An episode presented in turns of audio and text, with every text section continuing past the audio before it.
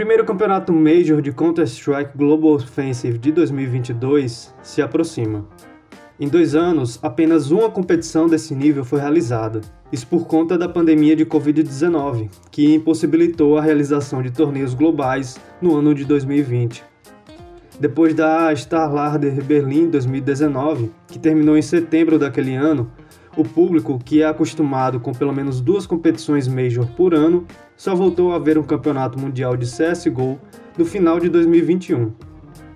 Em maio deste ano, o PGL Major Antuérpia voltará a exibir o mais alto nível da modalidade. Mas antes disso, os times precisam ser selecionados.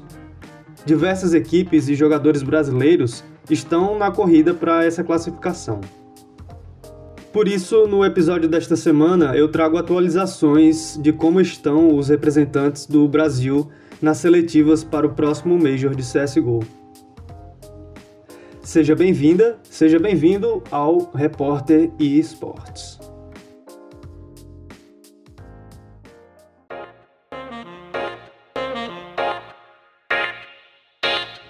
Bem, vamos lá.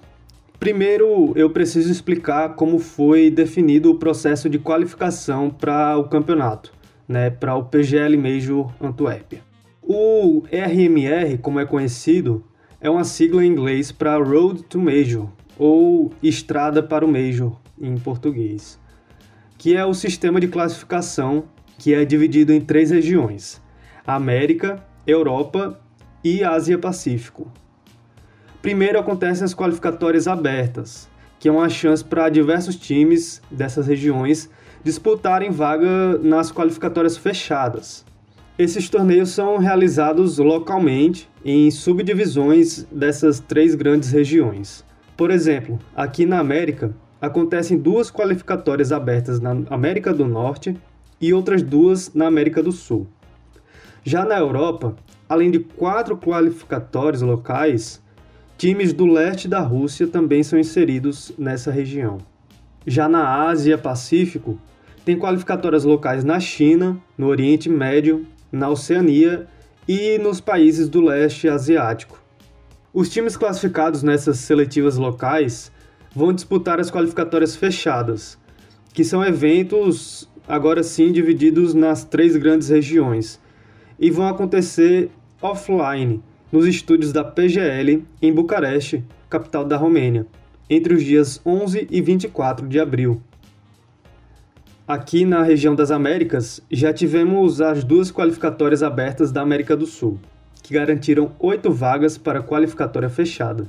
Dessas vagas, seis times brasileiros e dois argentinos estão confirmados para o RMR Américas, onde teremos sete times das qualificatórias abertas da América do Norte e a Fúria, time de brasileiros que já estava garantida na qualificatória fechada por conta da boa colocação que teve no último Major de CSGO. Os torneios abertos, né, as qualificatórias abertas da América do Sul aconteceram entre os dias 3 e 6 de março e centenas de times disputaram essas poucas vagas. Foram classificados os seguintes times brasileiros: Imperial, 00 Nation, Casa e Esportes, MIBR, São Caetano e Isurus. Os dois times argentinos classificados nas qualificatórias abertas foram a 9Z Team e o Leviathan. Esse segundo time, o Leviathan, que tem um brasileiro no elenco, que é o Felipe Martins, conhecido como Punk, que joga lá no Leviathan desde fevereiro. A Imperial, que é a organização do projeto Last Dance, né, que traz os talentos de Boltz e Vini para a reunião entre Fallen, Fer e FNX, que é uma tentativa de fazer o Brasil voltar aos feitos daquela antiga Luminosity e SK Gaming, é, times pelos quais esses três jogadores conquistaram os dois mundiais que disputaram juntos, além de outros títulos de grande expressão. Mas não foram eles que conquistaram o primeiro lugar da qualificatória aberta. Essa colocação ficou com a Casa Esportes, time fundado em 2020 pelo Casemiro, aquele volante da seleção brasileira e do Real Madrid.